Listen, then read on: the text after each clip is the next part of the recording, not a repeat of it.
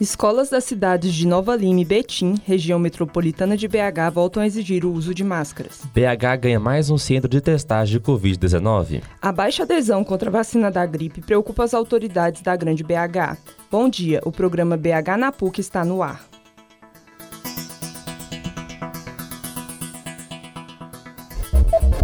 Cidade.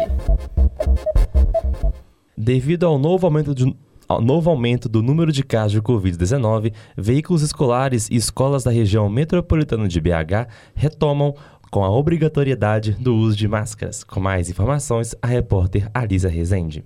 Bom dia, Gustavo. A Prefeitura de Nova Lima, cidade pertencente à Grande BH, a partir de sexta-feira, 27 de maio, retornará com a obrigatoriedade do uso de máscaras em escolas públicas e privadas e em veículos de transporte escolar. A liberação do, do acessório em ambientes fechados ocorreu por volta do primeiro dia deste mês de maio. Porém, com a chegada do frio, os casos de Covid-19 aumentaram. Esse é o principal motivo pelo qual a Prefeitura de Nova Lima decidiu pela volta da obrigatoriedade do uso de máscaras em ambientes escolares. Além disso, adiciona-se o fato das crianças e adolescentes ainda serem grupo com menos índice de vacinação. Em Betim, a Prefeitura publicou um decreto que termina a volta do uso de máscaras nas escolas a partir de segunda-feira, 30 de maio. O acessório deverá ser utilizado nas instituições de ensino fundamental, infantil, médio, superior, públicas e privadas.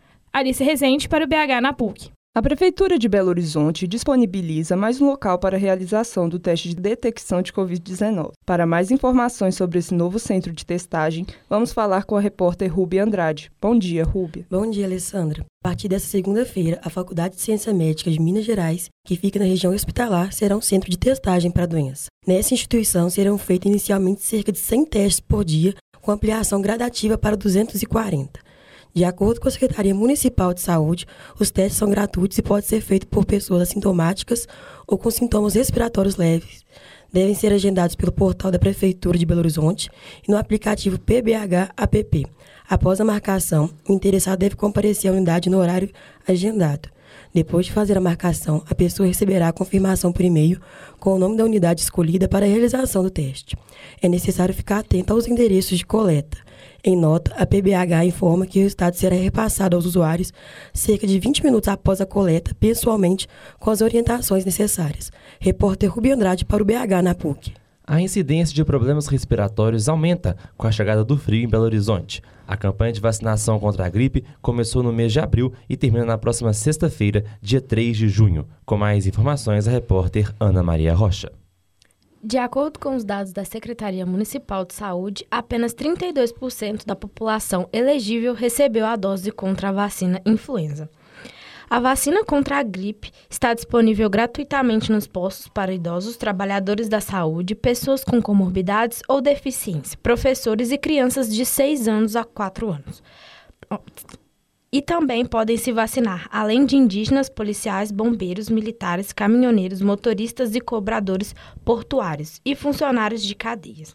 Em Belo Horizonte, os idosos ainda têm a opção de se vacinar em drogarias que firmaram parceria com a prefeitura. Os centros de saúde e os postos de drive-thru na capital funcionam de segunda a sexta-feira a partir das 8 horas. A campanha de vacinação contra a gripe em Belo Horizonte termina na próxima sexta-feira, dia 3 do 6. Conversamos com a Beatriz Senra sobre a importância da vacinação contra a gripe com a chegada no frio.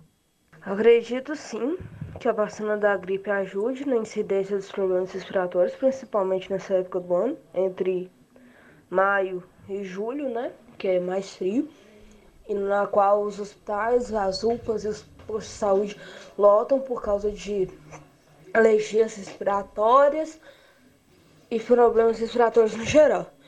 E a minha opinião sobre a baixa adesão da vacina pelas, pelas pessoas que possuem comorbidade é que não deveriam, né? É, se já tem alguma comor comorbidade, seja respiratória ou seja com qualquer outra comorbidade, já é um motivo para que eles não deixem de tomar a vacina de gripe. Até porque uma gripe pode virar uma pneumonia, pode virar uma outra doença respiratória mais séria.